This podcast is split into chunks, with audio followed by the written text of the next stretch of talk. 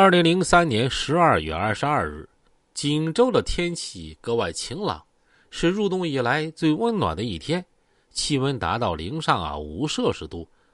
锦州中级人民法院因为最高人民法院的进入以及外面层层把守而显得格外森严。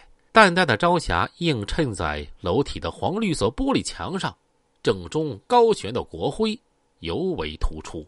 早上七点。法院门前，锦州市公安局的警力已经全部部署到位。七点三十分，押送刘勇的共计十一辆警车开进了锦州中院。半个小时之后，刘勇家属的车队相继抵达，其中包括刘勇的弟弟。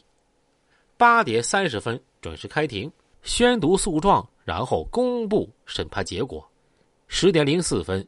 最高人民法院再审法庭的审判长宣布了判决结果：犯有多项罪名的再审被告人刘勇被判处死刑，立即执行。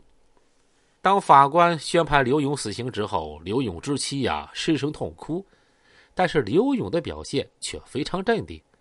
当法警打算带刘勇走下法庭的时候，他还回过头，面对妻子苦笑着点了点头，摆了摆手，示意告别。看到刘勇如此表现，刘勇的妻子已经不能控制情绪，随后瘫坐在法庭一角嚎啕大哭。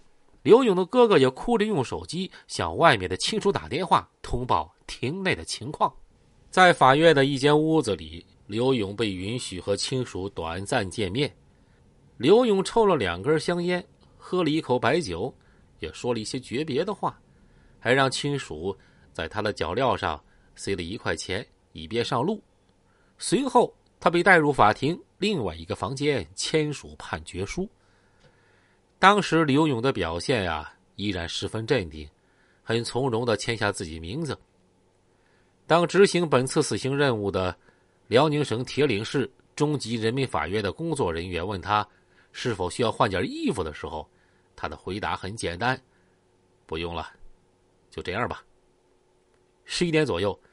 随着凄厉的警笛和闪烁的警灯，数十辆警车押解着刘勇到了锦州殡仪馆。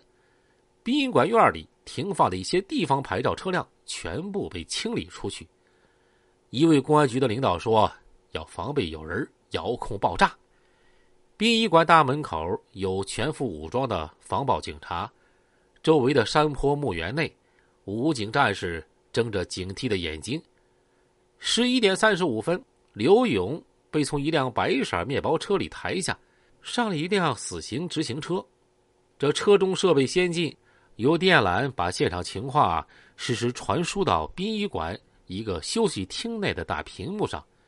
最高人民法院、辽宁省最高人民法院以及锦州市中级人民法院的一些领导再次观看。在这辆车内，一针致命的药物。注射进了刘勇的体内。十分钟之后，刘勇的尸体被殡仪馆工人抬进黄色的火化用的陈列匣内，又装入一辆车中，拉去火化。十二点三十分，接到命令的执勤武警、民警陆续撤岗，一切归于平静。沈阳老百姓十分关注，同时也引起国内外关注的刘勇黑社会一案啊。至此，算是彻底画上了个句号。那么，让我们再回顾一下刘勇是怎样一步步走向末路的。通缉：两千年七月四号清晨，沈阳，盛夏时节，天亮的早，在居民熟睡的楼群中，暴扫暴哥的身影时隐时现。他们把一份份刚刚出版的、散发着墨香的报纸投进每个订户的报箱。